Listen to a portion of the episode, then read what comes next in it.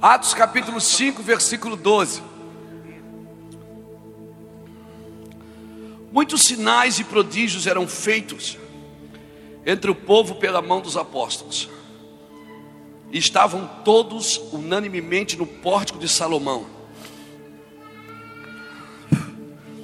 Ninguém mais ousava juntar-se a eles, embora o povo tivesse, embora o povo os tivesse em grande estima. A multidão dos que criam no Senhor, tanto de homens como de mulheres, crescia cada vez mais. De sorte que transportava os enfermos para as ruas e os punham em leitos e em esteiras, para que ao menos a sombra de Pedro, quando este passasse, cobrisse alguns deles.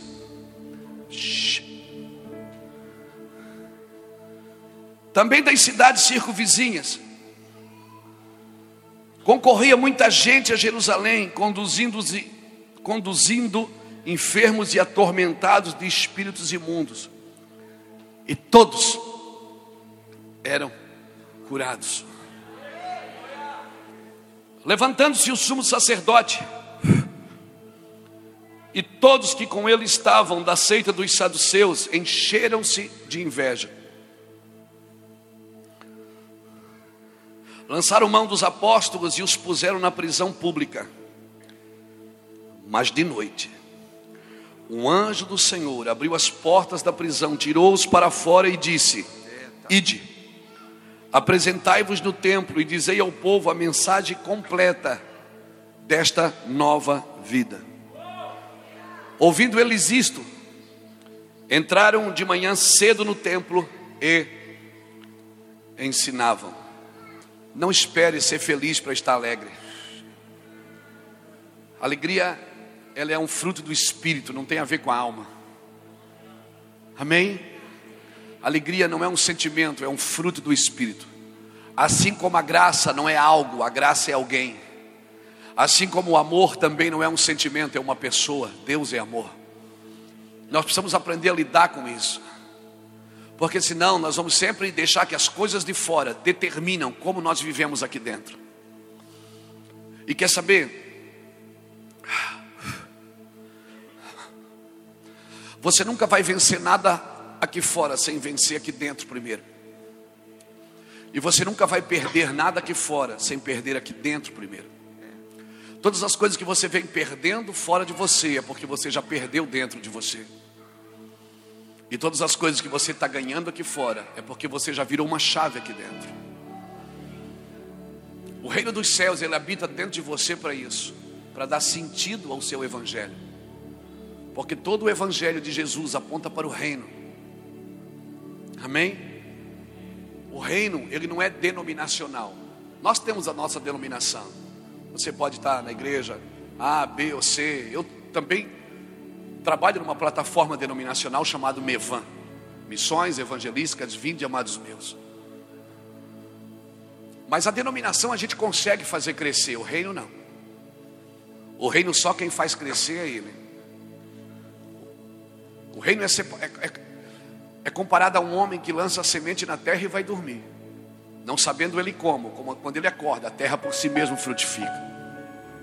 Você consegue fazer a sua denominação crescer, mas o reino não. E você nunca vai conseguir explicar como você cresceu. Quando você começar a prosperar no ministério, na empresa, na família, as pessoas vão procurar você e vão dizer: como é que você fez? Porque não tem a ver com o que você faz, tem a ver com o que você crê. Amém? Isso não tem a ver sobre você, tem a ver sobre Ele. Você nunca vai conseguir explicar como as coisas estão crescendo. Você nunca vai conseguir, porque se você consegue explicar, já não foi Deus quem fez crescer, foi você. E se é você quem faz crescer, é você que tem que alimentar isso todo dia. E sabe o que vai acontecer? Você vai estressar, você vai cansar, porque o trabalho cansa, a obra não. Por isso ele diz para a igreja de Éfeso: Conheça a tua obra e o teu trabalho. Sei que tu tens perseverança. Sei que tu não podes suportar os falsos apóstolos que se dizem judeus e não são, mas mentem. Conheço tudo. Só que tenho contra ti é que tu deixaste o teu primeiro amor. Às vezes nós vamos trabalhando na obra, no piloto automático. Principalmente nós, os pastores. Porque nós temos que fazer funcionar. E porque está funcionando, a gente acha que está tudo bem. Tem um avivamento como esse que nós lemos ali. Assim começou a igreja. A sombra de um homem curava. Imagina um avivamento onde as pessoas vinham de longe, caravanas, vinham de, pessoas de cidade, de muitas cidades. Pessoas vinham de todos os lugares, para que ao menos a sombra de Pedro, quando passasse, curasse alguns deles. Imagina uma coisa dessa. Era tanta gente que não dava para orar por todo mundo. Então eles iam se jogando no chão, Pedro ia passando e a sombra dele ia curando pessoas. Agora imagina que paradoxo, porque a Bíblia diz que embora o povo os, os, os estivesse em grande estima, ninguém ousava juntar-se a eles. Ou seja, o povo amava a igreja, mas tinha medo de entrar nela, porque havia tanto temor que as pessoas que sabiam que quando elas entrassem ali, elas teriam que mudar de vida. A igreja tinha tanto temor, tanto temor. Às vezes nós passamos mais tempo tentando expulsar os demônios da igreja do que levantando um altar para Deus. E se nós levantarmos um altar para Deus, irmão, o ímpio não permanece na congregação do justo. Não, o que, é isso? Ou seja, as coisas erradas elas não conseguem continuar erradas. Elas vão se ajustando à vontade e ao propósito de Deus. Havia tanto avivamento, tanto avivamento naquela igreja, que as pessoas vinham de todos os lugares. Imagina, imagina uma reunião que as pessoas ficavam esperando o pregador sair de casa e passando nas ruas, e ele ia curando só de passar. Você não sonha com isso, não? Eu sonho. Eu já experimentei nuances disso de estar na rua, pessoas caírem endemoniadas. Um cara, uma vez eu estava andando na rua, ele pegou a bicicleta, assim, caiu da bicicleta, pegou a bicicleta para jogar em mim. Disse, eu te odeio. Eu disse, eu também.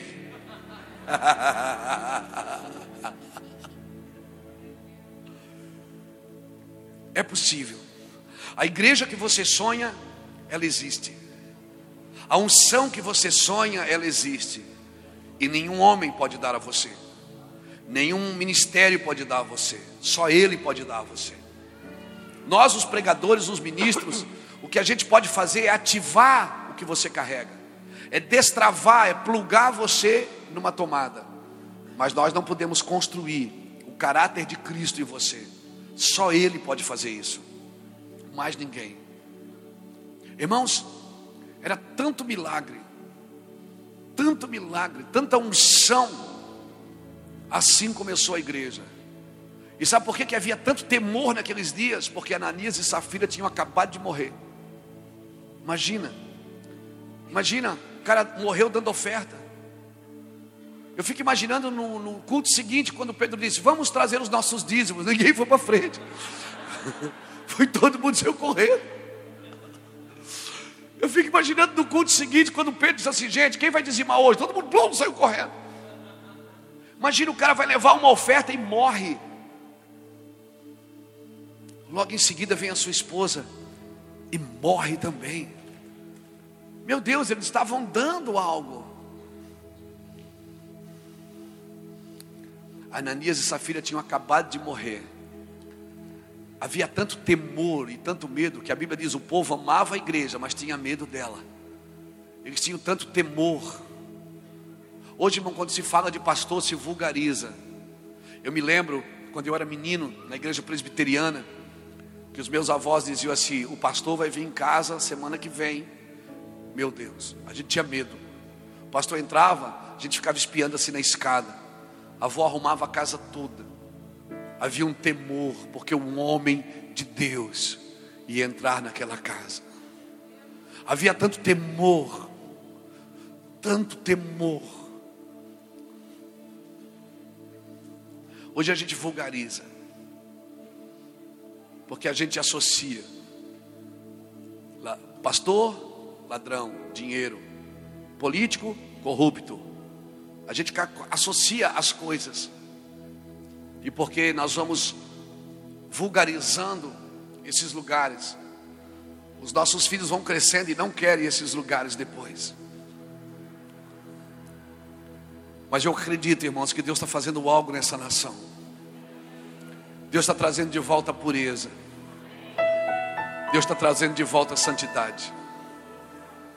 Amém? Deus está trazendo de volta. Não mais roupa de crente, não mais igreja de crente, mas uma vida cristã, autêntica, onde Cristo é imprimido em nosso espírito, onde Cristo está nas nossas atitudes, nos nossos olhares, no nosso toque, na nossa vida. Eu acredito muito nisso. Nós estamos vivendo num tempo que as pessoas perderam a esperança na igreja. Perderam a esperança, ninguém mais tem esperança na igreja. Vulgarizou.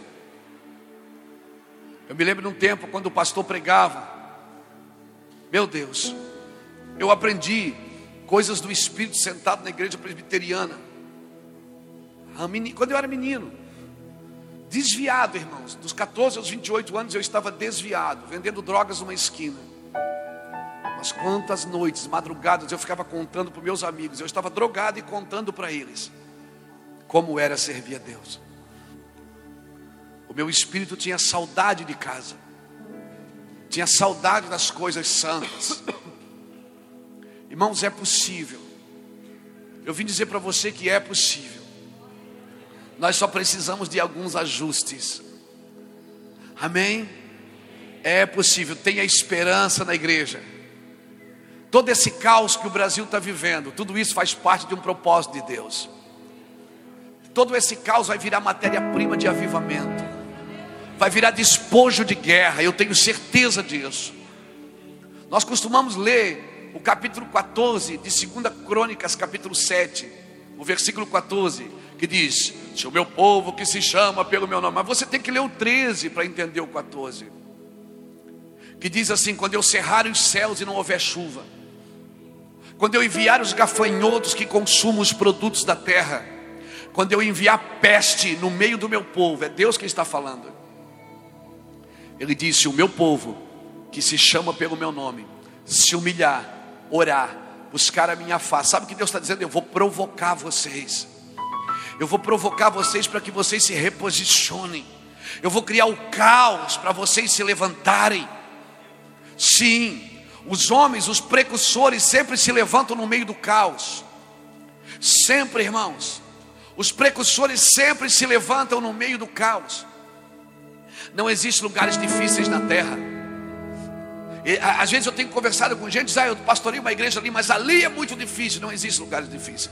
Existem lugares que ainda não tem profetas que estão declarando o que vai acontecer nos próximos dias. Você, foi, você é um transformador de ambiente. Amém? Você foi chamado para transformar o ambiente. Eu vou falar de novo, você foi transformado. Foi chamado para transformar ambientes. Aleluia. Se você começa uma igreja, começa alguma coisa com sem propósito, não comece. Ou nós somos intensos nisso, ou nós vamos fraquejar no caminho. Nós precisamos ser intensos.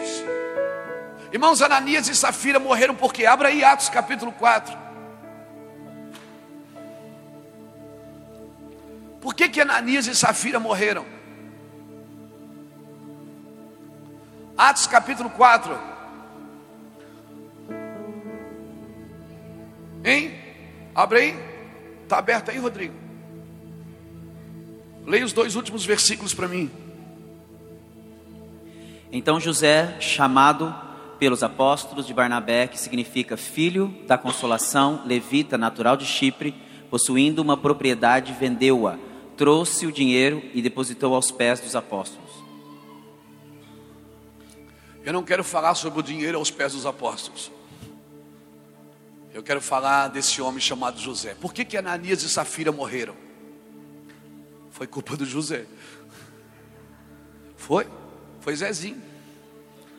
José, filho da consolação, levita de Chipre, possuindo uma herança, vendeu a sua propriedade e colocou aos pés dos apóstolos.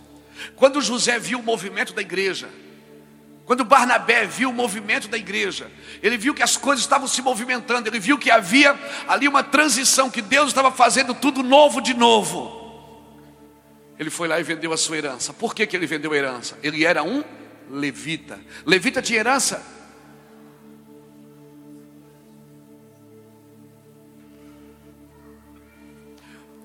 quando Deus começa a mexer em algumas coisas, você vai ter que devolver tudo que não foi Deus que te deu.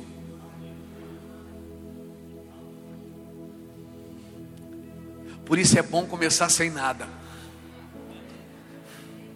Viu, Marcão?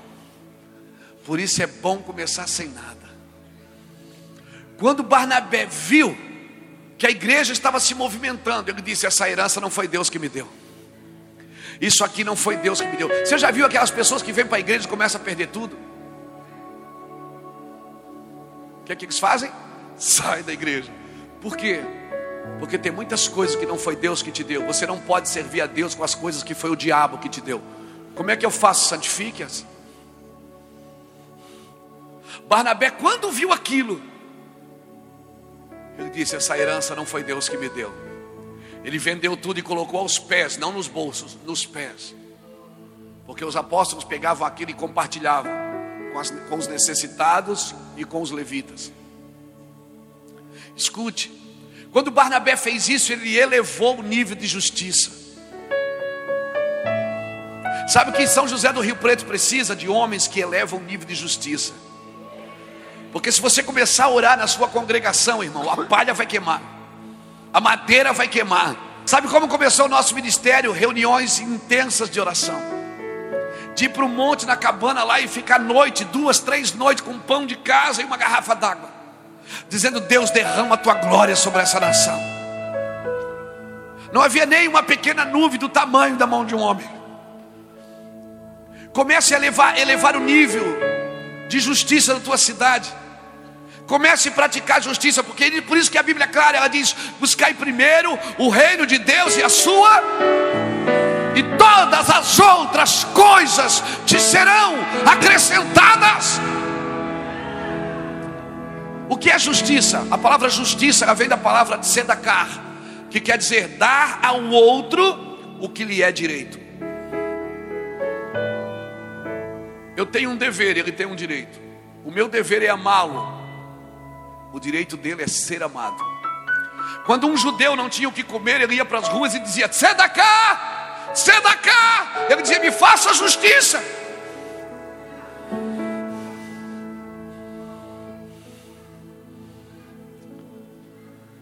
Por isso que Jesus mandava dar tudo aos pobres. Cuidar de órfão, de viúva e de necessitado não é trabalho do prefeito, é trabalho da igreja. Foi para a igreja que Jesus disse: a verdadeira religião é aquela que cuida dos órfãos e das viúvas nas suas tribulações. Quando eu entendi isso, depois você lê o livro Riquezas Terrenas, você vai entender o que eu estou dizendo.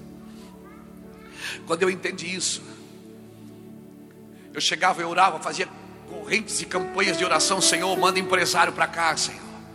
Eu acordava de manhã, ia para a igreja orar, só tinha morador de rua dormindo na frente. E eu fazia assim, às vezes até para abrir a porta. Aí eu dizia, Senhor, morador de rua, eu quero empresário, Senhor. Dízimo, oferta. Ele disse: se você olha para um morador de rua desse e não vê nele nem um empresário, como é que você quer transformar uma geração? Nós começamos a dar comida para eles. Compramos um fogão de duas bocas, duas panelas. Primeiro começamos a comprar marmita. O primeiro dia foi seis marmitas, o segundo foi 15, o terceiro foi 28. Não, nós vamos quebrar. Vamos fazer comida. Hoje tem um restaurante comunitário que almoça 70 pessoas todos os dias, que moram nas ruas. Quem ouve o clamor do pobre clamará e também será ouvido. Quem dá ao pobre empresta a Deus. Pegou isso no seu espírito? Eu não, eu não vim pregar sobre oferta, mas eu queria te ensinar um princípio.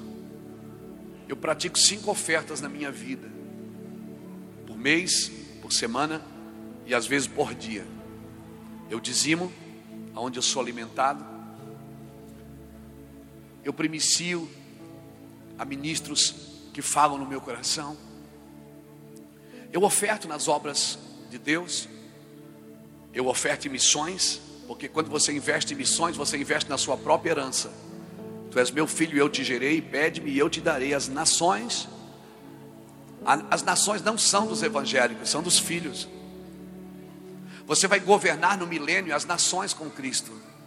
Então já começa a governar agora. Começa a investir nelas agora, porque elas serão a sua herança no milênio. Você está entendendo? Você está entendendo? Quando você investe em nações, você investe na sua própria herança. E se um dia você andar comigo no meu carro, eu tenho um bolinho de dinheiro assim dentro do carro, sempre de dois reais, de cinco, dependendo do mês, até de dez. Bateu na minha janela, eu baixo o vidro, pego uma semente e digo assim: te diz o Senhor, essa não é a sua vida, você não é um pedinte. Mas pastor, se, se ele vai fazer o que com o dinheiro? Não me interessa. A Bíblia diz: dá quem te pede, não diz dá quem merece. Como assim? Dá quem te pede. Nós praticamos cinco ofertas por dia lá no Ministério Mevan. Eu ensinei isso para os meus filhos. Ensinei isso para os filhos espirituais. É assim que nós vivemos. Por que, que eu estou falando isso? Porque quando você eleva o nível de justiça de um lugar, Ananias e Safira, qual foi o problema deles? Foi reter uma parte? Foi guardar uma parte no outro bolso e chegar lá e dizer: Ó, oh, aqui nós vendemos uma propriedade. Pedro disse: O dinheiro é de vocês, por que, que vocês não ficaram para vocês? Não precisam fazer isso. O problema de Ananias e Safira não foi reter uma parte, foi entrar na fila de quem estava dando tudo. Se você quer reter uma parte, você não pode ter aliança com quem está dando tudo. Tem gente que vem caminhar conosco que não dá conta. Por quê? Porque nós estamos dando tudo. Se você quer reter uma parte, você tem que andar com quem está retendo uma parte. Não entre na figa de quem está dando tudo. O problema de Ananias e Safira foi que antes, naquele mesmo altar, porque acaba o capítulo 4, começa o capítulo 5. O problema de Ananias e Safira foi que naquele mesmo lugar, dias antes, passou um homem chamado Barnabé e elevou o nível de justiça. Se você está num ambiente onde pessoas estão elevando o nível de justiça, irmão, você não precisa passar o dia todo expulsando demônio. O diabo não dá conta de andar debaixo da justiça de Deus. Não dá conta.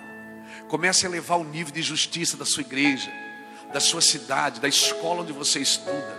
Comece a práticas de justiça. Comece a dar a outro o que lhe é direito. Começa a estender a mão, não o dedo. Começa a ser mão. Não adianta pregar sermão se você não é mão para ninguém. O mundo não precisa de mais pregações, de mais palavras. Eles precisam de alguém que esteja queimando, de alguém que esteja transmitindo, porque só pregar e cantar não é suficiente. Temos que transmitir o que Deus está dizendo imprimir nas pessoas a vontade de Deus. Você está pegando isso no seu espírito, irmão? Aleluia. Então por isso que gerou tanto temor, porque Ananias e Safira eram pessoas influentes naqueles dias. Se prepare para ver muitas pessoas influentes. Eu estou sendo profeta agora. Você vai ver Deus removendo muitas coisas nessa geração e estabelecendo muitas coisas. Quando você chegar na eternidade, você vai ter pelo menos três surpresas. Você vai chegar na eternidade e vai dizer: Meu Deus, quem eu pensava que estava aqui, não está. A segunda coisa você vai dizer: Quem eu pensava que não estaria, está. E a terceira você vai dizer: Eu estou. Puxa, consegui. Sim, nós precisamos elevar o nível de justiça. Nós precisamos acender a candeia, irmão. Por isso que o povo andava de longe assim com medo da igreja. O povo tinha medo da igreja. Tinha temor. Eles ficavam assim olhando, eles estimavam aquilo. E sabe de uma coisa? Eles tinham temor embora o povo tivesse grande estima, mas ninguém juntava-se a eles. Mas a Bíblia diz no versículo seguinte: e crescia o número de fiéis.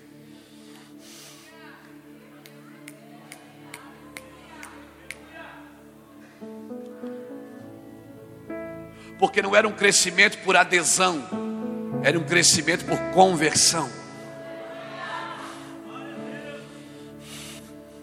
Quem aceitava Jesus, aceitava mesmo. E a igreja não estava agregando ninguém de lugar nenhum.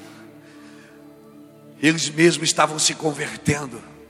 Embora o povo tivesse grande estima, ninguém ousava juntar-se a eles, mas crescia o número de fiéis. A sombra de um homem curava, por onde ele passava, curava. Tudo lindo, maravilhoso. Meu Deus, quem não queria viver um avivamento desse? Todo mundo queria. Mas aí Deus parou tudo e Deus disse: Não estou gostando disso. Você já viu que você vai ver muitas coisas na Bíblia, Deus parando para reposicionar. Tem muitas pessoas aqui hoje que Deus está parando você para te reposicionar. Não é para te matar, é para te reposicionar. O que te trouxe até aqui não é suficiente para te levar até onde Deus deseja. Por isso Deus está parando você, você está apavorado, dizendo: Meu Deus, e agora? Agora você não está mais funcionando, você vai voltar a fluir. Em nome de Jesus, eu quero declarar isso sobre você, São José do Rio Preto. Chega de funcionamento sem propósito. Chega de movimento que não leva ninguém a lugar nenhum. Chega. Chega de entretenimento assassino que vem matando as pessoas. Aleluia. Deus está reformulando a sua casa. Por isso que quando Jesus chegou em Jerusalém, o primeiro lugar que ele foi foi no templo. E a Bíblia diz que ele expulsou, ele expulsou do templo os cambistas. Ele expulsou os cambistas que vendiam pombas na gaiola. A pomba na Bíblia representa quem?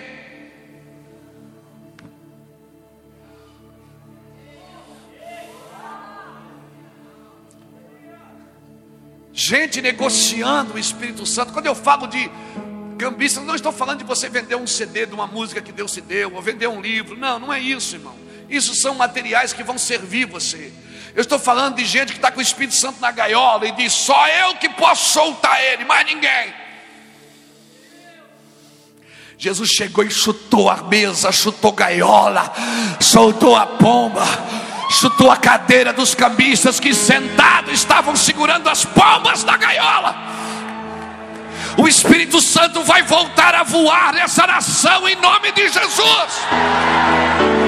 Sim, o Espírito Santo vai voltar a voar nessa nação. Deus está derrubando as cadeiras de cambistas que estão segurando as pombas da gaiola.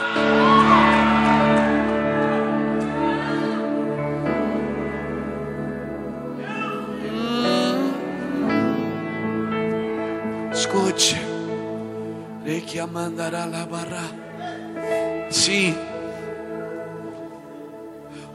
Veja bem, Jesus não vendeu, não expulsou, ele expulsou quem vendia e quem comprava. Ele não expulsou só quem vendia. Ele expulsou quem comprava a bênção também. Sim. Ele expulsou quem comprava as bênçãos também. Porque não era problema vender um cordeiro na porta do templo. O problema era, era o câmbio que era feito. Porque poderia vender, está na Bíblia. Eu não me lembro o versículo agora, depois você procura em Deuteronômio e Levíticos. A Bíblia diz, a lei dizia que se você morasse longe de Israel, de Jerusalém, quando você trouxesse, porque uma vez por mês eles tinham que ir lá no templo sacrificar um cordeiro ao Senhor. Dependendo da família, se a família fosse rica era um boi, se a família fosse classe média era um cordeiro, se ela fosse pobre era uma rolinha. Mas todos podiam oferecer. Todos. E a lei diz assim: se você morasse longe de Jerusalém, se você morasse longe de Jerusalém, você poderia vender o cordeiro na sua cidade para não, não desgastar ele na viagem. E na porta do templo ou em Jerusalém você poderia comprar outro. O problema não era vender o templo e comprar outro. O problema era a negociata que era feita. Porque lá na sua cidade você tinha vendido um cordeiro para o 100. Chegava na porta do templo, você dizia: "Faz aquele por 50 para mim". Mas você tinha, você tinha, você tinha criado um de 100, não de 50. Era injustiça. Você está entendendo? Isso era uma prática normal. Por isso que quando Ananias e Safira seguraram uma parte, eles morreram. Por quê? Porque Jesus estava dizendo o seguinte com aquilo: mudou, transicionou. O que te trouxe até aqui não pode mais continuar desse jeito. Tudo que você fez até aqui, essa religiosidade que você viveu, não é mais suficiente para te trazer até aqui. Você está entendendo o que eu estou dizendo? Essa negociata que você fazia com o cordeiro, não tem problema. Eu, eu fiz olho grosso por ela por muito tempo, mas agora mudou, transicionou. Moisés, não fere mais a rocha, acabou. Até agora você feriu, agora você não vai ferir mais. Tem coisas que te trouxe até aqui, e Deus está dizendo: muda, não é mais assim. E você tem medo de entrar nessa mudança, por quê?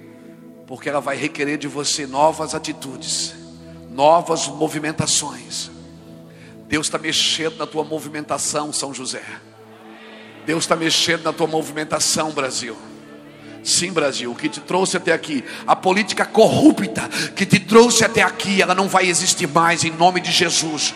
Eu vou derrubá-la. Se precisar, eu mato pessoas, diz o Senhor. Mas ninguém vai parar o que Deus está fazendo. Por isso, deixa o rio correr. Você não é uma represa, você é um rio. A forma eclesiástica de trazer a igreja até aqui não funciona mais.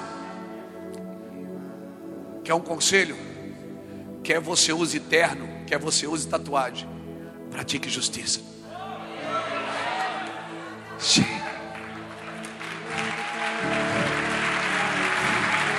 Quer um conselho?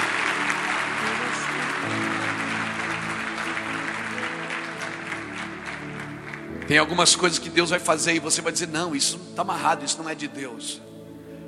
Deus está dizendo: eu estou mexendo no funcionamento. Eu estou mexendo no funcionamento. Não é mais assim. Não é mais assim. Sabe como é que eu sou conhecido nos Estados Unidos? Ah, aquele apóstolo que usa a camisa para fora. Porque não é mais daquele jeito. Não é mais assim. Você entende o que eu estou falando? Está todo mundo assustado, porque ei, essa cuidado, tem que cuidar com esse modernismo na igreja. Não é modernismo, irmão. É Deus está transicionando algumas coisas. E não adianta, eu vou te falar, não adianta. Não adianta você chegar diante de Deus e dizer, oh Deus poderoso. Ele vai dizer, baixa tua bola porque eu te conheço. Fala comigo como, como gente normal. Oi, amigo, tudo bem? Como é que você está, paizão? Te amo, Jesus. Ah, mas é o meu jeito, então mude. Negócio agora é tete a tete, amigo. Negócio agora é eu e você. Você e eu. Negócio agora é romance. Entendeu? Por isso que Jesus está na Bíblia. Enquanto Jesus fez milagre, não teve problema. Enquanto Jesus multiplicou alimento, não teve problema. Mas o dia que Jesus disse: Eu e o Pai somos um. Eles disseram blasfêmia porque até ali ninguém tinha chamado Deus de Pai, só um, Davi. Por isso ele era o filho de Davi. Ninguém disse, Deus é meu Pai. Até hoje, um judeu não acredita que alguém pode ser filho de Deus. E está na Bíblia, João 19, depois você lê lá, versículo 7, 8, 9, 10, 11, está na Bíblia. Quando Anás e Caifás levaram Jesus para Pilatos, disseram para Pilatos: ele precisa morrer, porque ele se fez filho de Deus. Sabe o que eu aprendo aqui? Evangélico não precisa morrer.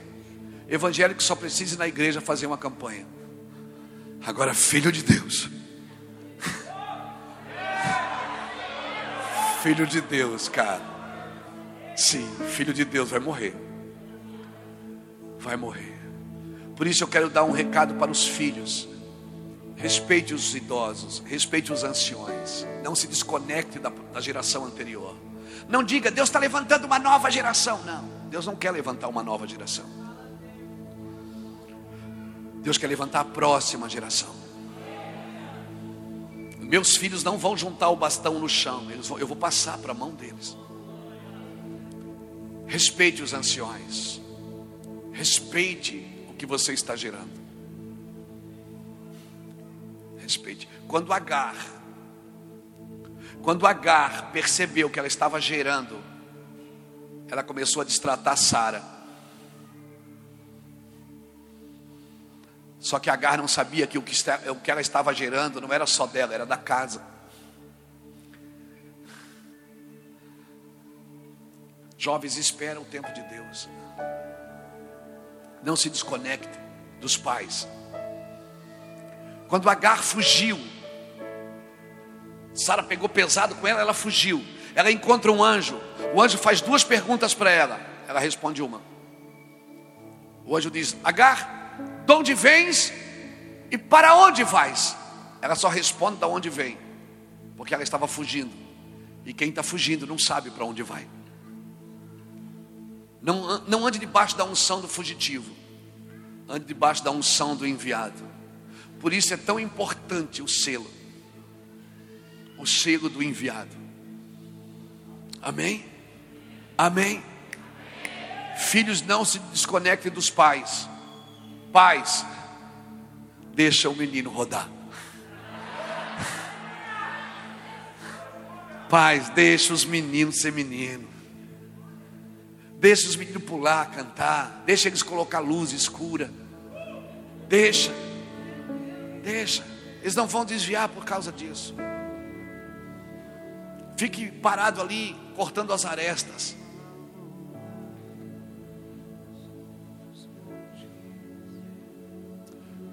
Deus não quer levantar uma nova geração, Deus quer levantar a próxima. Por isso que quando ele se apresentava, ele dizia: Eu sou Deus de teu pai Abraão, teu pai Isaac e teu pai Jacó.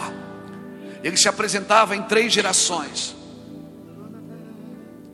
para deixar claro que ele não estava levantando uma nova, era próxima, sempre a continuidade. Deus é Deus de continuidade.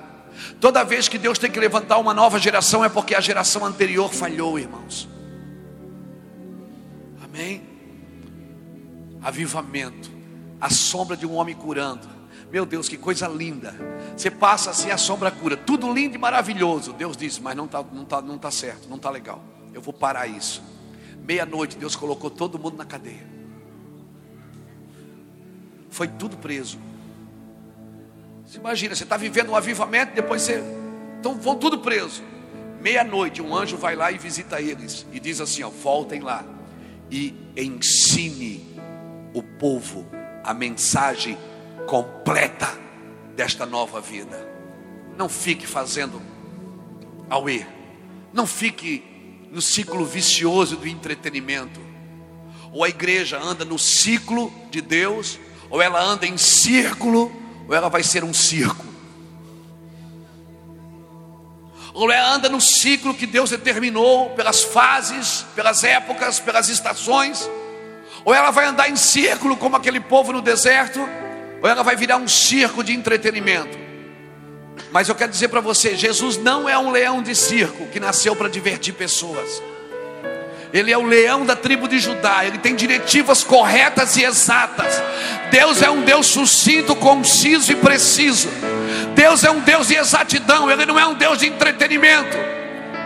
Quando rimos, brincamos, cantamos, dançamos, temos que saber o que estamos fazendo.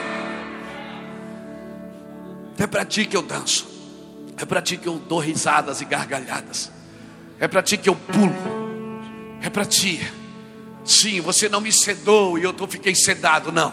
Eu sei o que eu estou fazendo a minha mente é renovada, eu sei o que eu estou fazendo aqui. Quer ver? Eu vou pular agora. Ó, eu estou pulando, ó, está pulando na carne, é na carne. Alguém pode, consegue pular sem carne?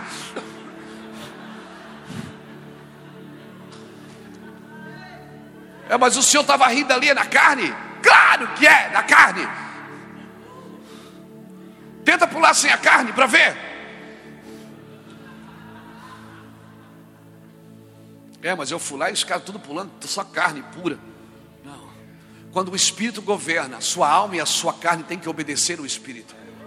Então, se o meu Espírito governa e diz para minha carne, pula, pode pular, minha filha. Pula aí, obedece.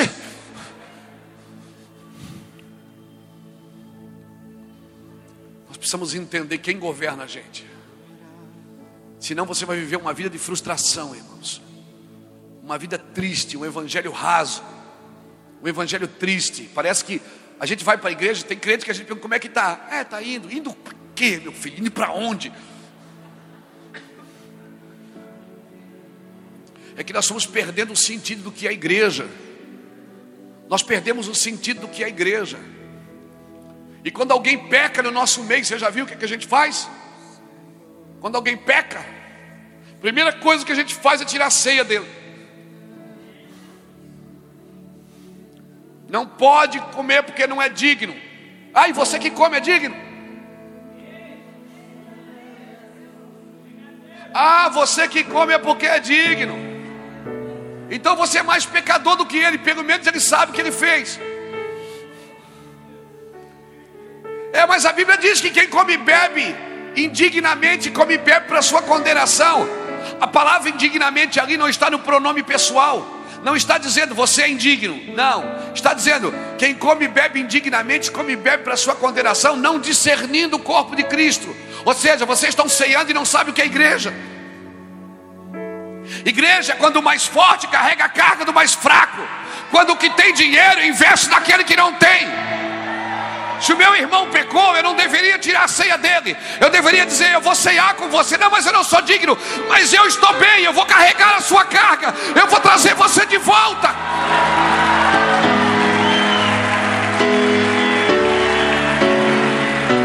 Agora, claro, não me responda teologicamente.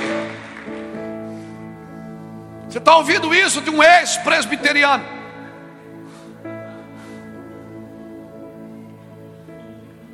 Não me responda teologicamente. Claro, a sua mente está impregnada de teologia. Então o seu coração quer uma coisa, mas a sua mente diz: não, eu não acredito nisso. A Bíblia diz que quem come do pão e bebe do vinho permanece em mim. Aí a gente tira o que o cara tira dele, porque ele não é digno. Ok, ele pecou. Sabe o que você deveria fazer quando você soube que teu irmão pecou? Você deveria pegar o pão e o vinho e ir na casa dele. Se eu vim aqui trazer você de volta para o corpo. Não, mas eu pequei. Não, mas eu estou bem. Eu estou bem. E a célula viva vai trazer vida para a célula morta. Agora escuta. Sabe o que acontece quando um membro do corpo não corresponde ao funcionamento da igreja? A gente vai lá e amputa ele e coloca uma prótese, porque a gente quer que funcione. E a prótese funcione. Ela funciona, mas ela não tem a vida na cabeça. Não é a vida da cabeça que faz ela funcionar. Agora, pasmem, a palavra prótese vem da palavra propósito. Quando se perde o propósito, se coloca prótese. E quer saber o que eu penso? Tem muita coisa na igreja funcionando que é só prótese, não é propósito não tem a vida da cabeça funcionando nela. Não é a cabeça que ordena. Ei, acorda. Os cinco sentidos da sua vida, quatro deles são na cabeça: tato, olfato, visão, audição e paladar. Visão, audição, paladar e olfato são na cabeça, porque a cabeça governa o corpo. Só tem um, só tem um sentido que é no corpo o tato. Deixa a cabeça governar e faz o que é para o corpo fazer. Toque.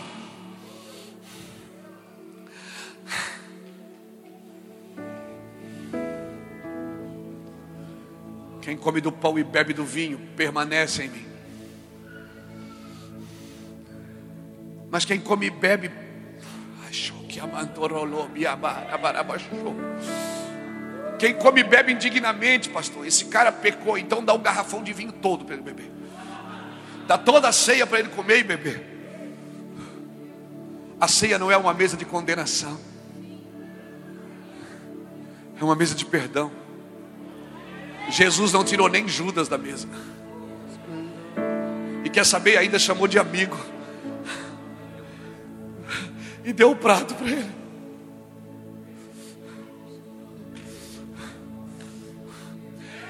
Não, eu não entendo, cara. Como que Jesus chama Pedro de demônio e Judas de amigo?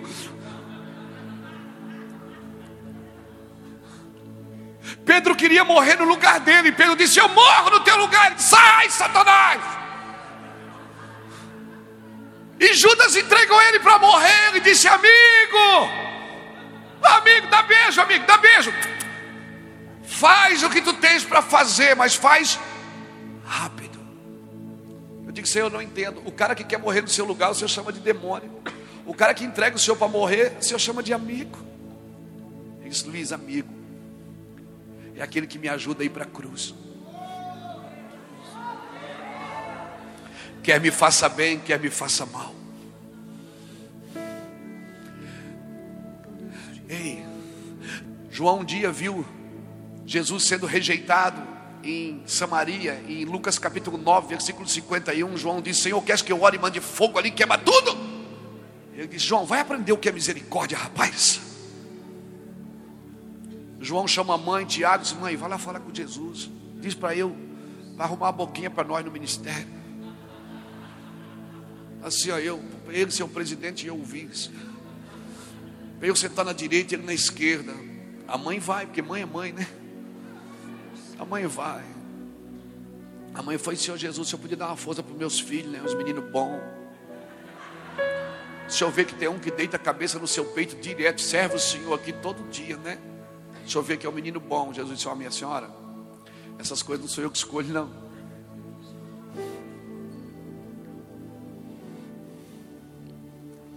João não era tão bom assim. Mas às seis horas que Jesus ficou na cruz, das nove da manhã às três da tarde, João estava lá, olhando e pensando: que amor é esse, meu Deus? foi o único que viu a crucificação. Por isso foi o único que viu o Apocalipse. Porque enquanto você não tiver uma revelação da cruz, você não tem uma revelação do que está por vir nos próximos dias. Vá para a cruz para você entender o que é reinar com Cristo. Então João começa a escrever a sua carta.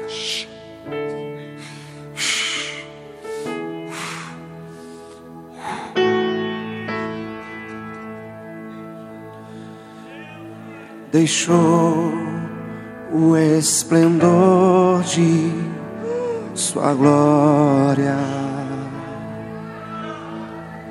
Sabendo destino aqui, estava só e ferido no Gólgota.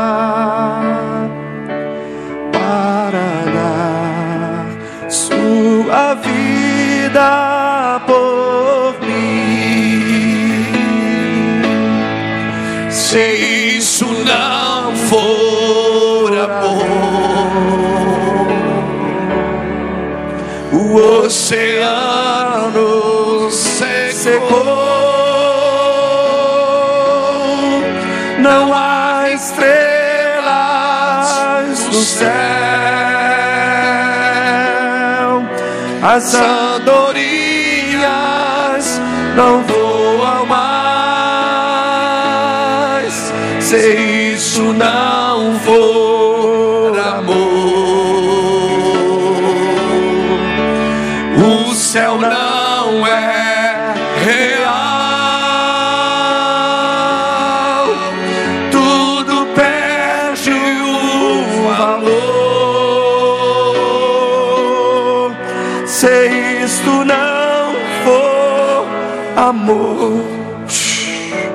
A minha oração é que você seja batizado com tanto amor. Um amor incondicional, um amor que não pede nada em troca, um amor que não está preso a nada, um amor livre para amar. Sim, São João, São José do Rio Preto, seja batizada de amor.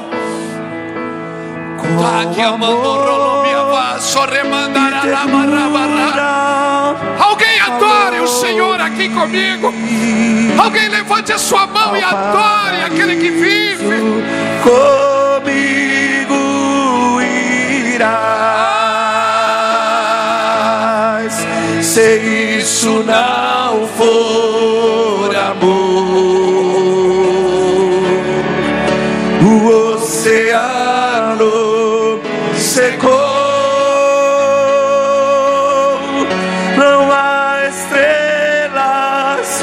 céu. As andorinhas não voam mais. Se isto não for amor, o céu não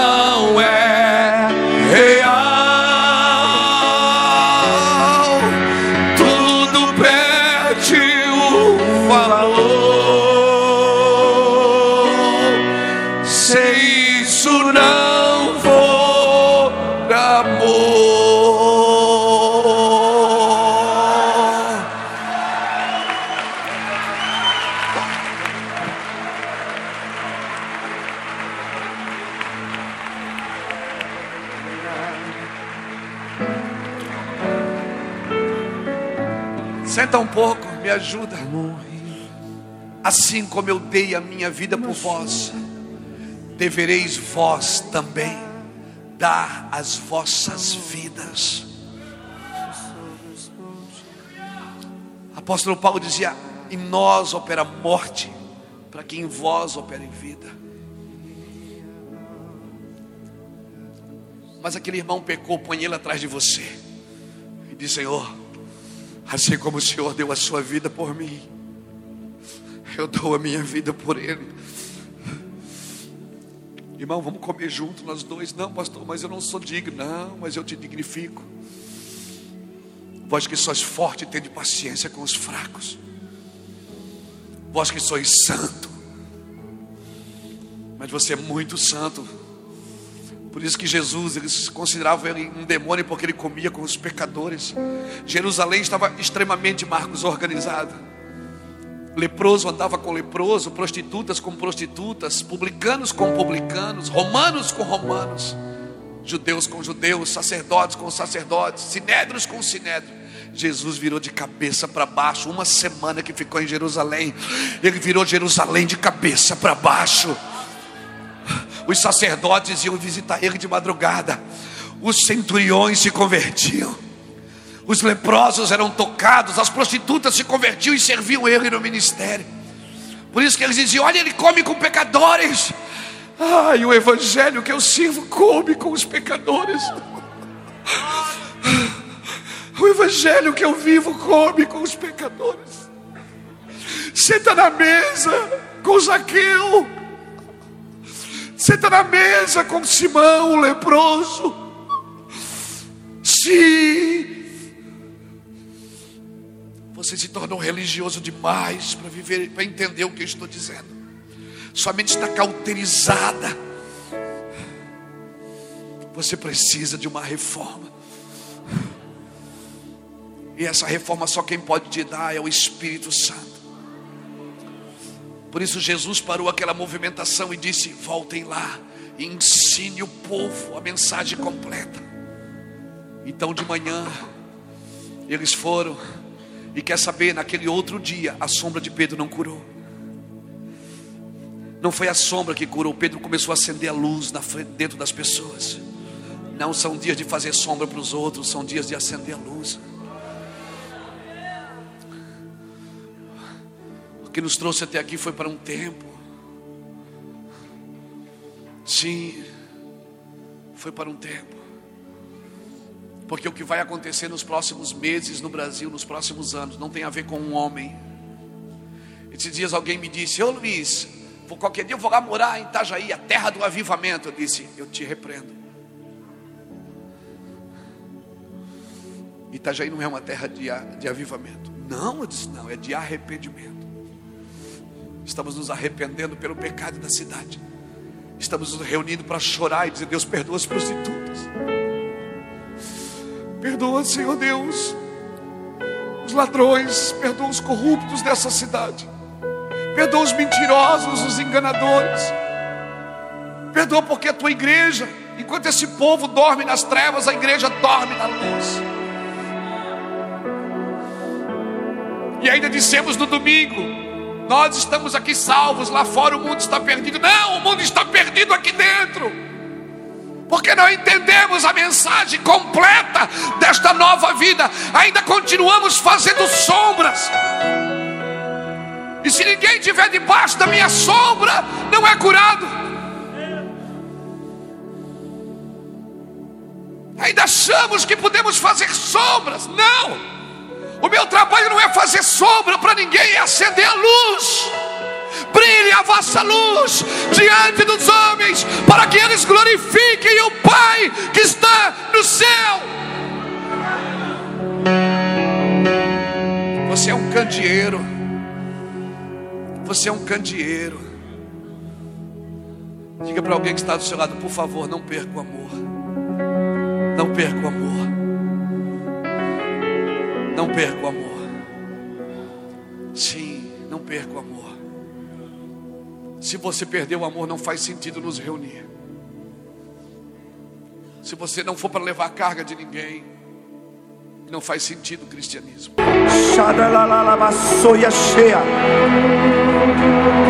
Eu tenho uma palavra para os ministros de adoração. Continua aqui, por favor, continua. Não se engane por pintarmos uma, as nossas igrejas de preto por termos delays, por termos todos esses equipamentos, isso tudo é muito bom. Mas nós não precisamos de uma realidade musical, ou técnica, ou terrena. Nós precisamos é de uma realidade do céu para a terra. Parece que isso tudo cooperou, facilitou para a nossa adoração, facilitou para a nossa alma. Isso é um fato porque isso faz parte. Deus fez a tua alma para que você pudesse também expressar adoração a Ele. Nós não estamos pregando contra isso, mas isso não deixou a adoração mais cheirosa para Deus. Isso não facilitou o caminho para adorar. Ainda existe uma cruz, ainda existe um sangue, ainda existe santidade, ainda existe um altar no lar a ser remido e a ser erguido. Não é meia dúzia de canções que fazem dar certo uma ministração. Deixemos de ser simplesmente ministros de louvor do domingo para ser restauradores do altar de segunda a segunda. Não é porque você canta ambientes de glória ou Yeshua, seja lá o que for. É por causa dele ainda, é por, por ele ainda, é para ele ainda. As nossas igrejas não precisam de uma lista de canções que deu certo no mês passado, que deu certo no domingo passado. Ainda existe um rio que flui do trono, ainda existe um lugar, ainda existe segredos do secreto. Não seja guiado por uma onda musical, seja guiado por um fluir que flui do trono. Onde estão os ministros de louvor aqui nesse lugar? Por favor, sai correndo do teu lugar e se lança aqui, vai. Tudo isso é muito bom, não é verdade? Tudo isso coopera, claro. Não é hipocrisia dizer que facilita, com certeza. Mas facilita para a alma, porque é para o espírito. Paulo e Silas não tinham uma guitarra. Paulo e Silas dentro de uma cadeia não tinha luzes. Paulo e Silas não tinham um ambiente favorável. Para de reclamar da liturgia. Para de reclamar que a igreja tradicional é isso e aquilo. Se você não pode falar em línguas da tua igreja, você tem um quarto. Se você não pode cantar a canção que você deseja na tua igreja, você ainda tem Mateus 6,6. Porque quando orares, entrando no quarto, fecha a porta, e o Pai que está no secreto, Ele vai te ver lá, e Ele te vai te recompensar publicamente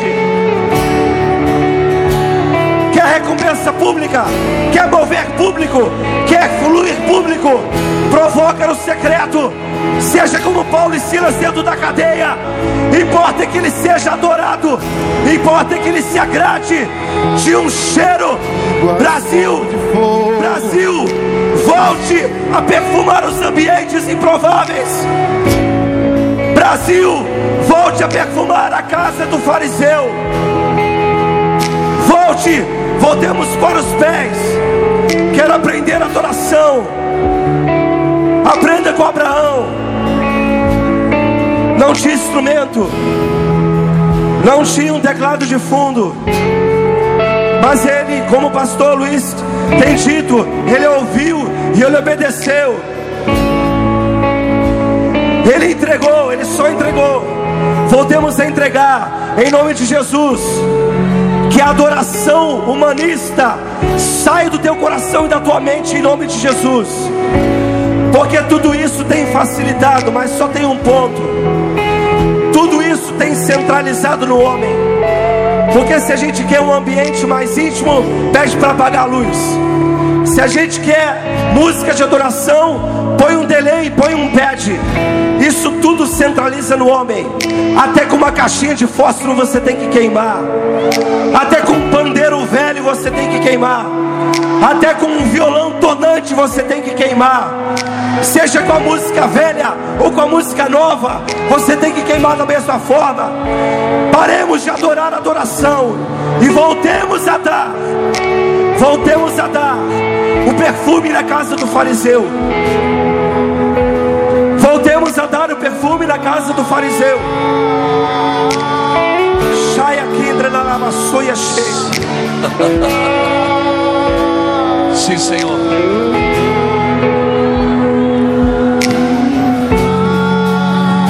Sim, Senhor. Nós oramos para que os ministros da adoração adorem na vertical, adorem ao Senhor. Não por nós, mas pelo Senhor. Que as canções voltem a tocar no teu coração. Que as músicas voltem a tocar no teu coração. Que tudo que fazemos e somos seja para ti. Que tudo que fazemos e somos toquem, Senhor Deus, o teu coração. Toquem a tua presença, toquem a tua santidade. É isso que nós queremos, Senhor.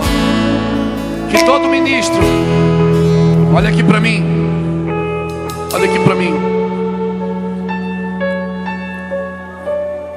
Você acha que eu trago o Reuel para fazer fundinho, para me pregar e ficar mais melancólico? Não. Ah, o Reuel não vem fazer fundinho musical.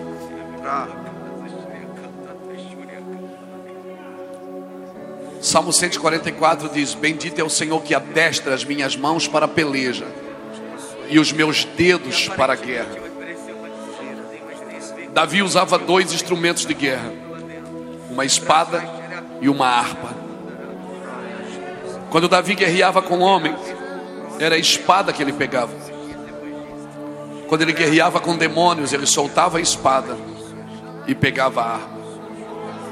Quando, quando ele escreve o Salmo 144, ele está falando exatamente disso.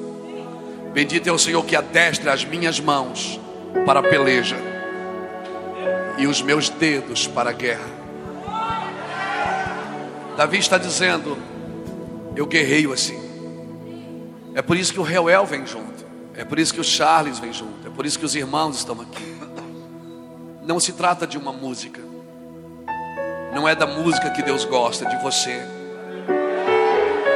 Debaixo da unção, uma criança pode chegar e dizer para Deus: Eu vou cantar um hino para o Senhor. Ciranda, cirandinha. Não é da música que Deus gosta, é de você. Eu estou aqui com as mãos na peleja, na minha espada, pegando os homens. E ele está ali com o dedo na guerra. pegando os demônios. Nós não viemos aqui fazer uma apresentação. E por isso não cobramos para estar aqui. Porque não se trata de exibir algo. Sim. Se trata de uma guerra. Nós estamos em uma guerra. Viemos aqui para quebrar conceitos, resgatar princípios, restaurar valores. Ministro de louvor, quando você entendeu que é um instrumento na sua mão, que quando você dá alguns acordes, o Senhor vem. A música, ela também é tricotônica. Como você que é espírito, alma e corpo, a música também é tricotônica. Harmonia, melodia e ritmo. A harmonia tem a ver com o espírito, a melodia com a alma e o ritmo com o corpo. Porque quem criou a música foi Deus. Por isso, não é o seu dom que Deus busca. Deus busca os frutos que você dá a Ele, porque o dom foi Ele que te deu, mas os frutos é você que devolve. Os frutos você devolve com os dons que Ele te deu. Um instrumento na sua mão, um microfone nas suas mãos. Quando você está diante de pessoas, às vezes você é tão adorador diante das pessoas, mas quando está sozinho com Deus, é tão frio. Por que, que você não é quente quando está com Ele?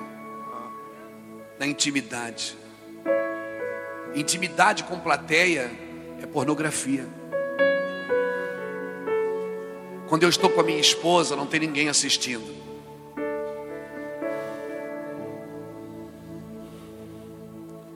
Quando eu estou na intimidade com meu cônjuge, não tem ninguém assistindo, porque senão seria pornografia. Não seja íntimo só quando tem alguém assistindo. Seja íntimo quando não tem ninguém lá para comprar o seu CD, para comprar o seu livro, para tirar uma foto no final do culto. Seja íntimo quando só está você e ele. Fale palavras deliciosas para ele. Fale de amor com ele. Ele vai te dar canções que ninguém nunca cantou. Ele vai te dar acordes que talvez nunca ninguém fez. E quando Ele te der essas canções que ninguém nunca cantou, e elas te deixar tão famoso e conhecido, não cobre por elas depois. Dei de graça o que você recebeu de graça. Não pare o rio. Por isso, irmãos, que a cada dez anos aparece um novo tempo de louvor e adoração e de pregação na nossa nação e em todo o mundo porque os homens têm dificuldade de lidar com o que receberam. E se você solta, virão outras, e se você solta, virão outras, e se você solta, virão outras.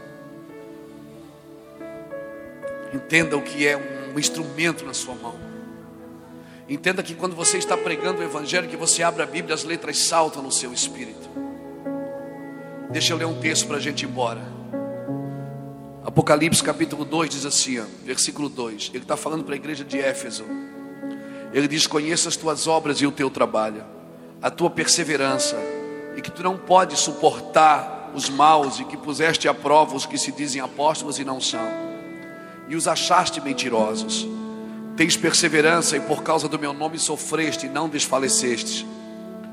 Tenho, porém, contra ti que deixaste o teu primeiro amor volta e arrepende-te. Porque se tu não te arrependeres, eu virei e tirarei o candeeiro do meio de ti. Sabe o que ele está dizendo? Que você pode continuar funcionando sem crer.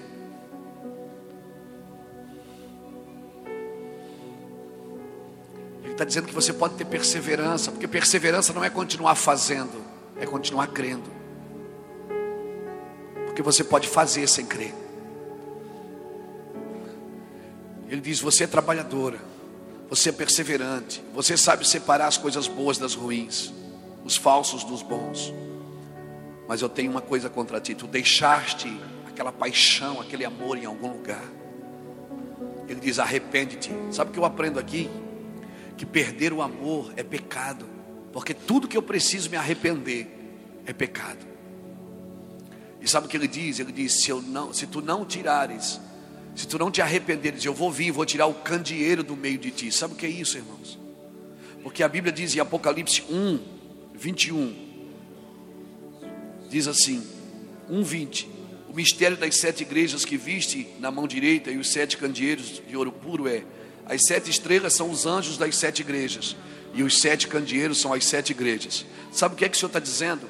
Ele está dizendo o seguinte: se a igreja perdeu o amor, eu vou vir, vou tirar minha luz do meio dela, o meu candeeiro.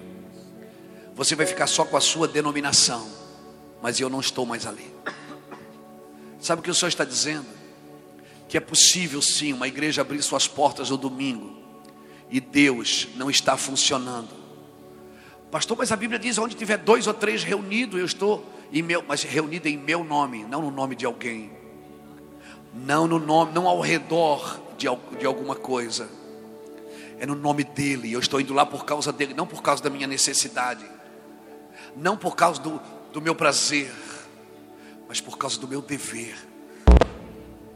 Não tem nada a ver com o meu prazer. Sabe o que ele está dizendo? Se você não voltar a praticar as primeiras obras, a voltar a queimar por mim, cheio de paixão, quando você prega, você pode assistir os meus vídeos de 15 anos atrás. Nós estamos vivendo o mesmo fogo, irmãos. Eu tenho 51 anos, mas o dia que eu não choro, que eu não sinto aquela paixão, aquele, aquela angústia por almas, parece que eu não vivo naquele dia. Deixa eu te falar algo. E quanto mais você cresce, vai ficar pior. Quanto mais famoso você fica, pior fica. Porque as pessoas vão ver uma coisa em você que você não pode ver. As pessoas vão olhar para você e vão dizer: Meu Deus, que canção é essa? Que palavra é essa? E você não vai sentir o mesmo por você. E graças a Deus. Porque o dia que você sentir, o dia que você se vê como as pessoas te veem, é porque você já não está olhando mais para você com os olhos de Deus. Está olhando para você com os olhos humanos de ambição Deixa eu te falar uma coisa. Por que, que você acha que Jesus chegou na terra e separou três pessoas para andar com ele?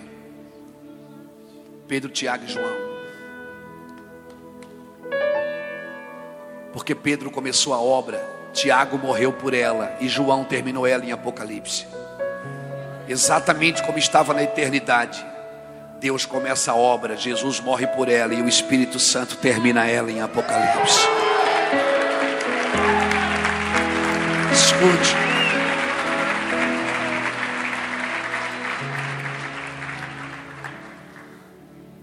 Por que, que quando Moisés sobe ao monte e diz assim para Josué: desce lá e, eu, e guerreia, porque as minhas mãos eu vou levantar. As mãos de Moisés levantava, Josué vencia a batalha. Êxodo 17, versículo 8. Ou 8, versículo. Não, é 17, 8. Quando as mãos de Moisés levantavam, Josué vencia. Quando as mãos de Moisés cansavam, Josué perdia. Então veio Arão e Ur e segurou de um lado e do outro. Aquele dia foi uma companhia que venceu a guerra. Adoradores, intercessores e proclamadores. Por que, que você acha que Davi, quando botou a arca na tenda, separou três famílias?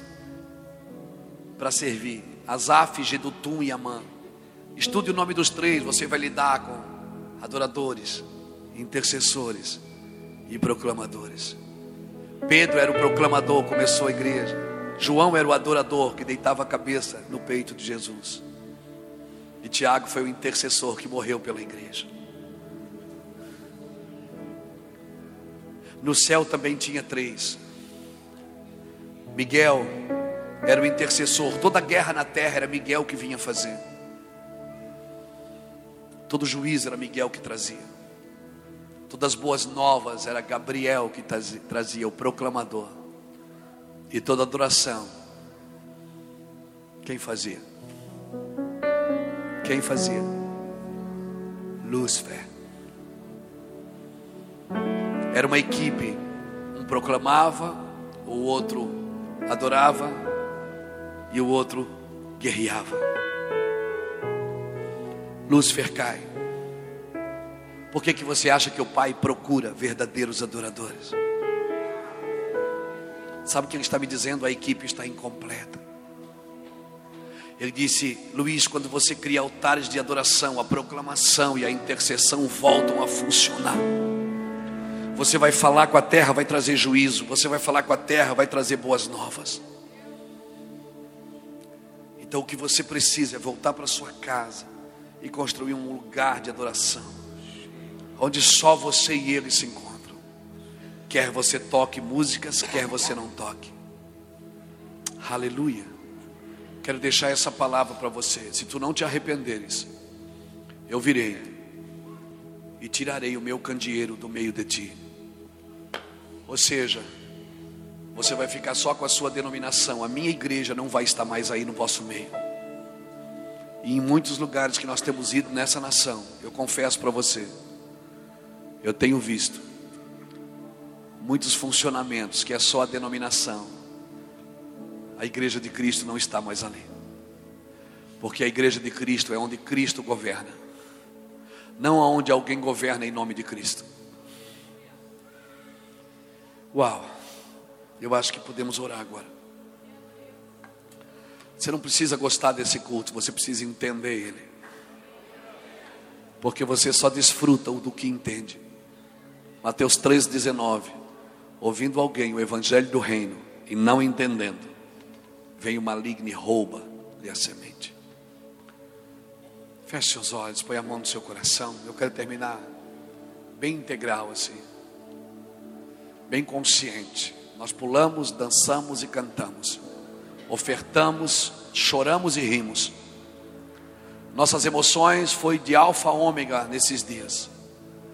Choramos, dançamos, cantamos, borramos a maquiagem, porque choramos e rimos. Começamos esse culto alegre, e agora estamos sentados no chão chorando. Esse é o meu ambiente é onde risos e lágrimas se misturam. Porque quando Deus está restaurando alguma coisa, quando Neemias restaurou os muros, e Esdras restaurou a cidade, e restaurou o movimento, a Bíblia diz que os velhos choravam e os jovens sorriam. Os velhos choravam porque viam o templo sendo reerguido de novo. E os jovens riam porque nunca tinham visto o templo. Choros e risos se misturam em lugares de reforma. Foi o que exatamente vivemos aqui nesses dias. Esse é o meu ambiente, onde a gente chora de rir. Pai, em nome de Jesus, Senhor, obrigado. Obrigado por esses irmãos, por esses pastores que têm dedicado a sua vida ao cristianismo sadio que não tem feito conchavos, nem negociatas e nem prendido as pombas na gaiola, mas que tem soltado, Senhor, e deixado o Espírito Santo ser o Espírito Santo. Obrigado por esses irmãos, por essas irmãs, por esses meninos e por essas meninas, pelos anciãos, pelos pastores, os homens dessa cidade que o Senhor levantou. Senhor, nós oramos para que haja um batismo de alegria e um batismo de lágrimas nesses dias. Oramos para que os céus de São, João, São José do Rio Preto sejam rasgados, Senhor. E uma nova configuração seja estabelecida nesses dias, Senhor. Seus filhos vão sentir a diferença, não porque eu estou aqui, mas porque tu vieste conosco, Senhor. Liberamos uma palavra apostólica de sentenças espirituais aqui, Senhor. Confirma a palavra que saiu da nossa boca, porque somos teus e não somos de mais ninguém. Não estamos presos a nada, não devemos nada a ninguém, Senhor, a não ser o amor. Oh meu Deus, nos ajude. Que amanhã seja um dia nas igrejas, porque amanhã é domingo, as igrejas vão estar cheias nessa cidade. Que não seja mais um domingo de entretenimento, Senhor. De palavras que vão lavar a alma, mas de palavras que vão reerguer os teus filhos. Eu oro para que amanhã haja milagres nos púlpitos. Para que os pastores estejam tão inflamados e queimando, Senhor, que os seus filhos percebam, suas esposas percebam, seus maridos percebam. Eu oro para que os jovens dessa geração, que os ministros de louvor dessa geração sejam tão queimados, Senhor. Que chegue a derreter as, as cordas dos instrumentos, as teclas dos instrumentos sejam tenham marcas, fiquem marcas, Senhor. Os tambores, sim, Senhor. Que ao conclamar, ao proclamar a adoração, nós rasgamos os céus dessa cidade. Senhor, obrigado por tudo que eu recebi aqui, todo abraço, todo cafezinho, todo o lanche, todo afeto dos nossos irmãos. Obrigado pelas ofertas que o Senhor nos deu aqui para deixar tudo em ordem, sem dever nada a ninguém, Senhor. Obrigado porque a tua obra é tão digna, tão digna, Senhor. Não nos deixa envergonhar teu nome. Não nos deixa, Senhor, ser presa fácil para o diabo. Sim, Senhor, nos capacita de lágrimas. Nos dê lágrimas, Senhor. Sim, Senhor. Obrigado. Amanhã nós vamos voltar para nossa casa, para o nosso lar em Itajaí, que nós possamos encontrar tudo do jeito que deixamos. Nossos filhos, netas, esposa, tudo queimando de saudades e queimando pelo teu amor. Sim, Senhor. Obrigado. Obrigado por tudo que sentimos e recebemos aqui. Meu coração se alegra, Senhor. Obrigado. Sim, Jesus. Sim, Senhor. Obrigado. Não nos deixe, Senhor, nos desanimar. Não nos deixe nos perder no caminho. Não nos deixe nos afogar com a vinha. Não nos deixe nos embriagar com a vinha. Senhor. Não deixe que a fama nos roube de Ti. Não deixe, Senhor Deus, que o trabalho nos canse ao ponto de não servirmos mais no lugar de adoração. Entregamos os nossos corpos como um sacrifício vivo, santo e agradável a Deus. Que o nosso culto seja racional, mas seja sobrenatural acima de tudo. Que os milagres voltem a acontecer, que os paralíticos voltem a andar, que os cegos voltem a ver, que os surdos voltem a ouvir. Sim, Senhor, declaramos. Amém.